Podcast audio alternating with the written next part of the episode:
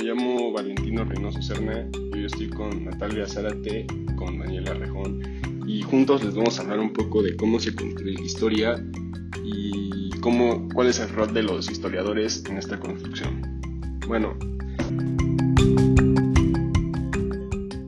eh, para empezar, tenemos que entender que el conocimiento se crea a través de diferentes perspectivas, ya que este se crea gracias a la ida y la vuelta de las ideas y así se construye el conocimiento. En este caso estamos hablando de la historia. Para tener un, bueno, en este caso un contexto histórico correcto, hay que comprobar que las afirmaciones que se hicieron son correctas. Pero, ¿cómo vamos a conseguir esto si no podemos ir al pasado?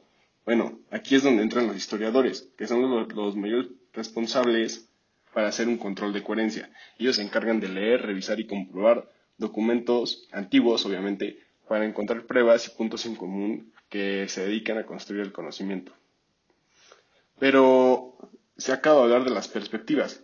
¿Cómo influyen estas perspectivas en el conocimiento, en este caso la historia? Bueno, como en la construcción del conocimiento sucede lo mismo, donde todas las perspectivas tienen un rol importante.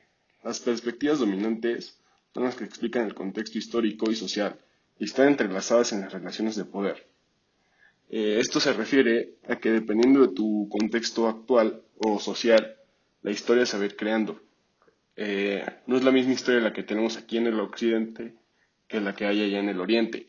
Entonces, los historiadores son los encargados de entender todas estas perspectivas para hacer un control de coherencia y luego juntarlas y para que se pueda crear la historia. Es más o menos esto. O sea, no todas las perspectivas van a valer lo mismo, sino que juntas van, van haciendo una suma y así se crea la, la historia. Y pues bueno, Natalia, cuéntanos, ¿qué nos vas a decir? La subjetividad de, en los relatos históricos llega a generar confusiones y discrepancias en estos. Es por estas razones que los historiadores son los encargados de contar los sucesos históricos lo más objetivamente posible. Pero, ¿qué tan subjetivos pueden llegar a ser estos relatos por parte de los historiadores?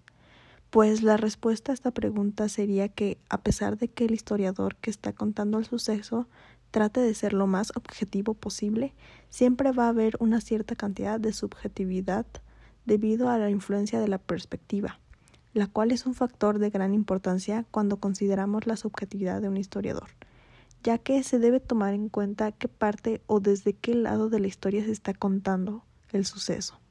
Por esto y por otras diversas razones, como por ejemplo las interpretaciones personales, culturales o inclusive ideológicas, que son parte de la manera en la que se comprende o percibe un suceso, es que se llega a generar una falta de neutralidad por parte del historiador y a continuación, Nat hablará acerca de la influencia de las perspectivas históricas y el contexto cultural.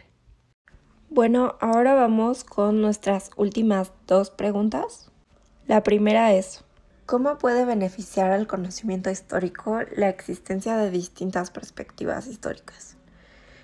El beneficio que las distintas perspectivas históricas aportan al conocimiento histórico es, en mi opinión, que ayudan a crearlo, ya que el pasado pues no está allá, em, no hay forma de poder saber con exactitud lo que pasó. Por esto, los historiadores usan lo que se le denominan pruebas y son usadas junto con las distintas perspectivas existentes para crear la mejor versión posible del suceso o acontecimiento. Sin embargo, em, esto lleva a muchas interpretaciones que deberán ser aceptadas conforme el juicio crítico. Es decir, em, este conocimiento histórico no va a ser neutral, siempre estará influenciado por algo, llegando así a la posición del relativismo. Ah, no obstante, no se puede quedar así. o sea, no se puede decir que la verdad no, se, no existe y no se puede saber. Ah, por eso se usan las variadas perspectivas para crear una sola y ya queda a interpretación de cada uno lo que creerá desde su propio punto de vista, de acuerdo a los ideales y otras demás características que posea esa persona. Entonces, sin estas perspectivas, lo único que se tendrían son las pruebas que normalmente son objetos o, u otra cosa. Y bueno, entonces se tendría esta prueba, estas pruebas sin ningún contexto. Y pues no se podría saber ninguna especie de verdad. Ahora sí, la última pregunta es, ¿es inevitable que a los historiadores les influya su propio contexto cultural? A mí me parece em, que sí es inevitable. El conocimiento histórico es algo que fue creado por el hombre de acuerdo a muchas perspectivas y a la hora de formar el propio hecho. Además de que estas perspectivas vienen con juicios. el historiador, por más neutral que trate de ser, siempre va a tener ciertos juicios inconscientes debido a su contexto cultural, ya que son sus creencias.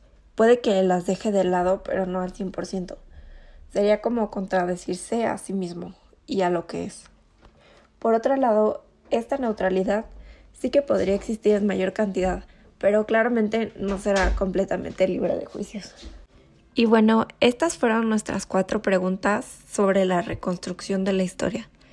Espero les haya gustado y gracias por escucharnos.